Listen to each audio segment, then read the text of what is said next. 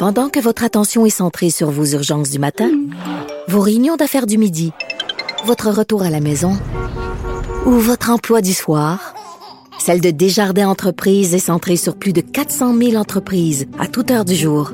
Grâce à notre connaissance des secteurs d'activité et à notre accompagnement spécialisé, nous aidons les entrepreneurs à relever chaque défi pour qu'ils puissent rester centrés sur ce qui compte, le développement de leur entreprise. Ici Ricardo. Et Émilie, marchand d'IGA. On a envie de vous inspirer à bien manger. À moins de 5 la portion. Suffit de repérer les produits valeurs sûres et de les cuisiner avec une de nos recettes. Les valeurs sûres, c'est bien pensé, hein? Bien sûr! Détails sur IGA.net. Économie, finance, affaires, entrepreneuriat. Francis Gosselin. Salut Francis.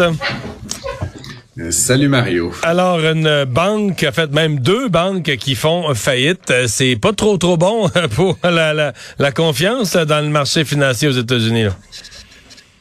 C'est pas trop trop bon, Mario. Puis je t'en avais parlé la semaine dernière en me surprenant qu'en fait, on n'ait pas plus parlé de cette affaire-là de la Silicon Valley Bank qui a essentiellement ben, pas déclaré faillite, là, mais est protégée maintenant par l'État et sous tutelle.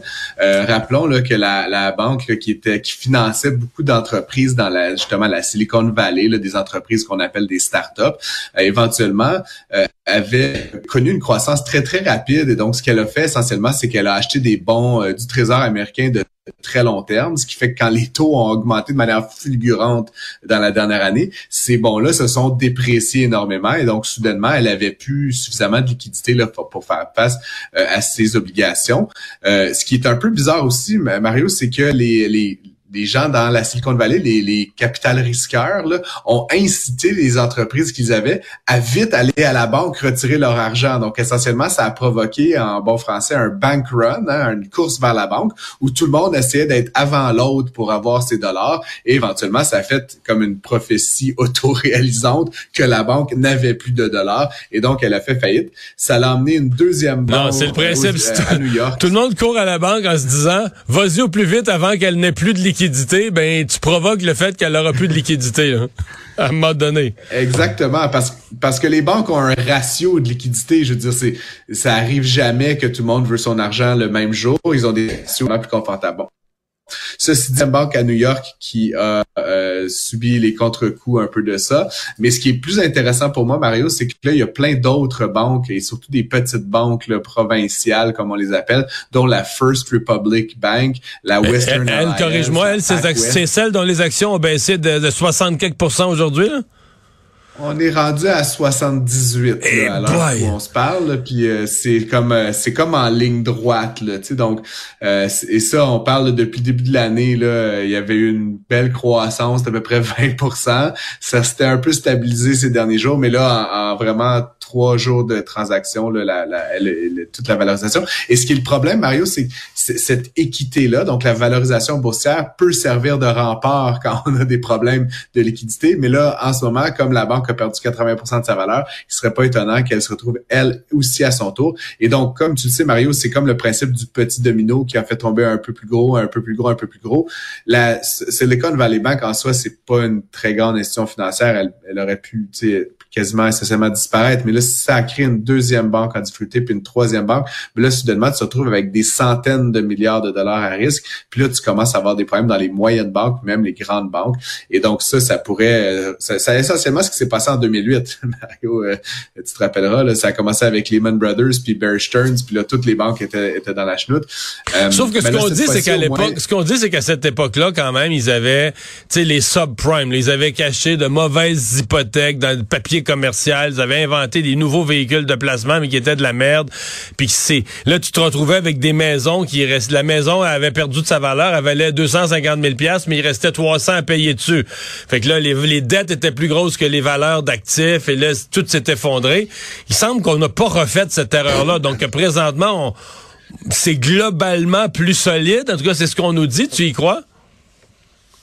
Euh Oui et non. En fait, c'est plus transparent cette fois-ci, c'est qu'on parle vraiment des bons euh, du Trésor américain. Là. Puis ça, c'était inattendu, mais l'augmentation fulgurante du taux euh, qui était inattendue, donc fait en sorte que des, des banques sont trop exposées. Puis bon, c'est pas dissimulé comme les subprimes, mais ça reste un enjeu de liquidité là, qui touche beaucoup d'institutions financières aux États-Unis et ailleurs dans le monde.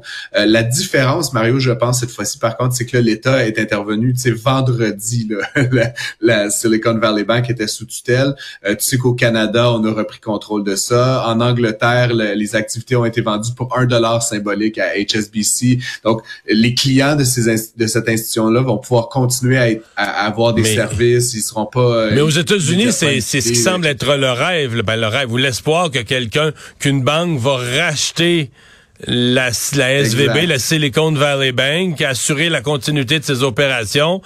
Là, euh, ça, mais là, tu vois, la journée est finie, puis il n'y a pas l'air, en tout cas, il n'y a pas de rumeur de transaction, il n'y a pas l'air d'avoir personne. Mais, mais, au moins, l'État est là. L'État est là. Monsieur Biden a parlé euh, aujourd'hui en termes non équivoques qu'on ne laisserait pas les gens euh, dans la chenoute comme ça. Et, et essentiellement, Mario, tu sais, la différence, c'est qu'en 2008, quand Lehman Brothers est, est, est, tombé, on a dit tant pis pour vous, puis c'est essentiellement l'erreur fatidique, je pense, c'est qu'on a laissé cette institution-là détruire toute sa valeur là en quelques jours. Euh, et éventuellement, ça a eu un effet de ricochet. Je pense qu'on a appris la leçon. Euh, Monsieur Biden a été assez clair que ça serait sans coût pour les contribuables. J'ai hâte de voir exactement comment ça va se goupiller tout ça. Mais comme tu le dis, il y a peut-être une autre institution qui, ne serait-ce que pour mettre la main sur le portefeuille de clients, hein, puis tu sais, les banques ça, sont prêtes à payer des fois là, pour avoir un client, surtout des grands clients euh, corporatifs ou des, des startups le prometteuses, sont prêtes à payer plusieurs centaines, voire même des fois des millions de dollars pour acquérir le dossier d'un client. Ben, il pourrait y avoir une autre question qui se porte à cœur. Ouais. Ouais, c'est ça. Et là, une des inquiétudes qu'il y avait, c'était l'exemple, les entreprises qui avaient placé leurs avoirs avec la Silicon Valley Bank, des jeunes entreprises, des start-up technologiques, euh, qui sont des entreprises pas avec les reins si solides que ça, puis ils ont fait un peu de profit ces dernières années, ou ils ont des liquidités, ou peu importe, ou ils ont vendu des actions, ils ont fait des émissions d'actions, puis je sais pas, moi, ils ont 50 millions, ils ont 40 millions placés à la SVB. Euh, faut, eux autres, s'ils perdent leur argent, c'est que là, tu vas faire d'autres victimes. Effectivement, puis il faut savoir que le, aux États-Unis, on a un peu comme au Canada une garantie là, sur les dépôts dans les banques, mais c'est de 250 000 dollars, ce qui est pour toi et moi là, sûrement amplement suffisant. Mais mais puis pour des, des entreprises qui opèrent parfois à coût de, de millions de dollars par trimestre ou, par mois, euh, 250 000 dollars, c'est rien. Donc s'ils perdaient, comme tu dis, tous leurs avoirs, euh, ça viendrait les mettre en péril. Et, j'en parlais là, ce week-end avec des, des entrepreneurs justement qui me disaient moi si ça m'arrivait, je, je fermerais. Là. Il n'y a, pas d'autre solution. Encore une fois, je pense comprendre que la, position actuelle de l'État, la mise euh, sous tutelle, puis le, souhait d'une, liquidation rapide va faire en sorte qu'il y aura continuation des activités. Les liquidités vont rester disponibles pour ces, acteurs-là, euh, quitte à ce que l'État fasse comme ils l'ont fait en 2008, un genre de bail-out temporaire, c'est-à-dire de mettre des liquidités à disposition juste pour pouvoir faire des transactions quotidiennes, jusqu'à ce qu'un acquéreur vienne euh, éventuellement racheter l'ensemble des opérations. Le gouvernement du Québec euh, qui euh, met de l'argent dans les bornes de recharge ben, dans un acteur particulier des bandes de recharge, Mario, puis je t'en parle euh, ben, pour plusieurs raisons. Tu sais que je suis bien fan des auto électriques, mais, mais surtout, euh, on a au Québec cette espèce de fleuron, en fait, là, qui s'appelle Flow, euh, connu aussi sous le nom Adénergie, si je comprends bien. C'est une entreprise de Québec, en fait, qui est vraiment un leader nord-américain, puis bientôt mondial dans la fabrication de bornes de recharge pour les véhicules électriques. ils ont développé une nouvelle, un nouveau modèle de ces bornes-là qui va permettre de recharger les véhicules en une quinzaine de minutes. Donc, c'est des bornes ultra rapide euh, et ils avaient besoin de capitaux euh, plus importants là, pour euh, la commercialisation de ces bornes-là à partir de l'année 2024. donc, il y a tout un package de financement, mais ce qu'on apprenait aujourd'hui, c'est que le MEIE, donc c'est vraiment le, ministre là, qui en a fait l'annonce, allait octroyer non pas un prêt, mais bien une subvention, donc de l'argent public pur et dur, 6 millions de dollars donc qui va être investi dans cette entreprise-là. et puis, ça va leur permettre évidemment de, de, soutenir leurs efforts de développement ici, parce qu'il y a des, des, des, ambitions importantes dans le développement des bandes de recharge au Québec, mais ailleurs au Canada et, partout en Amérique du Nord. Donc, c'est un peu la course à qui va être le standard, à hein, Mario, comme tu le sais, mm. dans cet univers-là. Plusieurs acteurs euh, et, Flo en, fait partie assurément. Mais je voyais, euh, Couche-Tard, là, l'entreprise québécoise, mais qui a des dépanneurs à travers le monde, je pense que c'est sous la bannière Circle K. Euh, en Scandinavie, je pense que c'est en Norvège sont rendus avec des bornes de recharge débiles euh, qui, qui, rechargent en quelques minutes, mais que c'est tellement, il y a tellement de puissance, refroidi. Je voyais ça en fin de semaine, le refroidi au lien, système de refroidissement liquide. mais euh, il disait que c'est les, nouveaux standards, puis que c'est parmi les, bornes de recharge les plus avancées. Mais Couchetard, je pense qu'en présentement, c'est au-dessus de 80% 90% des véhicules, nouveaux véhicules vendus en Norvège qui sont électriques. Donc, si tu opères des stations-service, tu veux que le monde continue à venir, acheter des petites choses etc. Euh, il, faut que c'est ça, c'est ça l'avenir, c'est d'avoir des bornes de recharge sur place, rapide.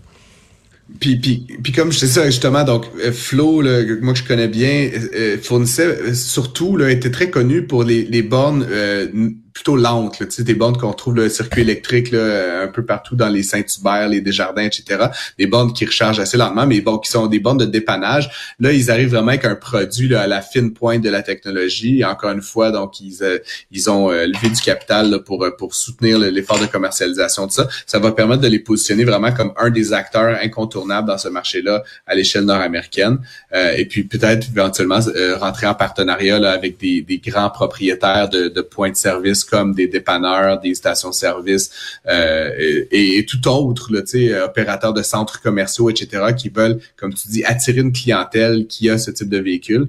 Euh, tu dis en Norvège, c'est 80% des véhicules neufs vendus. Je disais ce matin, les, dans les 10 véhicules les plus vendus en Norvège, les 10 sont électriques. Là, c'est il y a pas de, c'est quand même assez assez fou.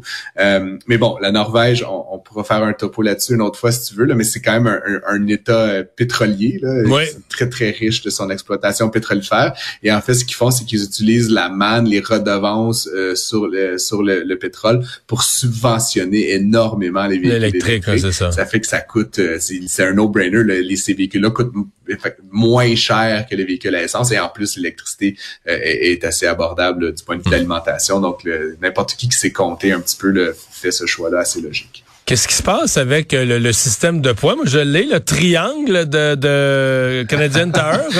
J'ai ciblé à ces 82, là. Ben, ben c'est ça. Moi aussi, je suis, je suis, un grand fan de Canadian Tire, Mario. Ben moi, je suis un fan de tous les points. Là. Je me dis, au prix que je paye partout, au prix que ça nous coûte, j'ai droit. Tout ce que tu me donnes, je le prends, là. Ouais, ben, ben d'ailleurs, tu sais, Canadian Tire, en plus, maintenant, ils possèdent Sport Expert, l'équipeur, tu sais, ils ont vraiment acheté plusieurs autres marques. Puis, Mais là, euh, qu'est-ce qu'ils font? Explique-nous ça, là. Ellie Ben, dans le fond, ce qu'ils vont faire, c'est un peu collé sur Costco, là, si tu veux, euh, mon, ma lecture. J'hésitais entre Costco puis Amazon, mais en fait, finalement, ça inclut aucun, euh, aucun avantage numérique. Là. Donc, c'est en fait, c'est un prix que tu vas payer en, amont. Donc, au début de l'année, tu vas payer 89 dollars plus taxes. Fait que 100, fait que tu vas devenir membre Canadian Tire. Tu vas devenir membre Triangle. Tu vas devenir un membre c'est Triangle Select, là, c'est comme un oh. peu Triangle VIP, là, c'est ça, je, je vois ta face, Mario, mais, fait que, Triangle Select, et en fait, ce qui va se passer, les points beaucoup plus rapidement. Donc, tu sais, les fameux points, là, tu montes ton 6,86 Ben, cela, ce que je comprends, euh, tu vas accumuler 10 fois plus de points pour chaque achat. Donc, ton 6 dollars, il 60 60 dollars, par exemple. OK, j'aurais quasiment payé ma carte. Ah, par année. Fait que là, ça, il faut que tu fasses le calcul. Euh, et puis après, donc sur certaines marques, comme je le disais, Mastercraft, Ellie Hansen, qui appartiennent à Canadian Tire également, c'est 20 fois plus. Ben donc, essentiellement, l'idée, c'est que tu vas payer en amont euh, ton 100 dollars et quelques, et tu vas accumuler beaucoup plus vite les points. Et le calcul, c'est est-ce que je vais acheter suffisamment pour que ça Mais eux, l'idée, eux, l'idée, c'est que tu achètes plus chez Canadian Tire, donc des produits de nettoyage que tu pourras acheter à l'épicerie, que tu pourras acheter à huit places différentes, tu vas les prendre là parce que tu vas dire là, quand je les prends là, j'ai mes points, là. Exactement. Puis ils ont même déjà fait des tests. Écoute, ça sonne comme une info pub, mon affaire, mais ils ont fait des tests là apparemment avec ce programme-là dans, dans une certaine municipalité qui est pas nommée dans, le communiqué de presse, mais qui dit qu'en fait les, les gens qui l'utilisaient euh, euh, recevaient trois fois plus c'est-à-dire 300 dollars, j'imagine, de, de, cashback. Donc, essentiellement, ça valait la peine. Puis comme tu tu dis, il y a une loyauté, tu parles de, de Canadien Tire, mais comme je te dis, tu veux t'acheter un, un, short pour faire du sport ou quelque chose, tu vas aller où? Tu vas être, ah, Sport Expert, ils sont membres de la bannière Triangle. Et là, ça, pourrait induire certains comportement de fidélon et éventuellement euh, ben, ça, ça sera une rémunération. Puis je pense, Mario, certainement que ça va être les clients qui sont les plus déjà fidèles à cette marque abonner rapidement. Et pour s'assurer que ça soit pas trop une grosse marche, la première année, ils vont t'offrir un 50 dollars de, de rabais. De, retour immédiat. Tu sais, fait que ah. ta, première année, elle te coûte juste 50. Honnêtement, c'est by the book, point de vue marketing de loyauté. Fait que je voulais juste simplement en parler. Puis je pense que pour les auditeurs euh, qui, comme moi, là, sont des euh, fans du dimanche du Canadian Tire pour aller acheter toutes sortes d'outils et autres bricoles, ça pourrait être un programme intéressant pour, pour cette enseigne-là et, et toutes les autres enseignes qui font partie de non, mais tu te promènes dans le Canadian Tower, tu te dis, je suis membre, moi, là, veux, veux pas, tu te sens fier pète un peu. Là, merci beaucoup, Francis. Quand tu, quand tu rentres, il t'accueille avec ton prénom. Ah, salut, à demain.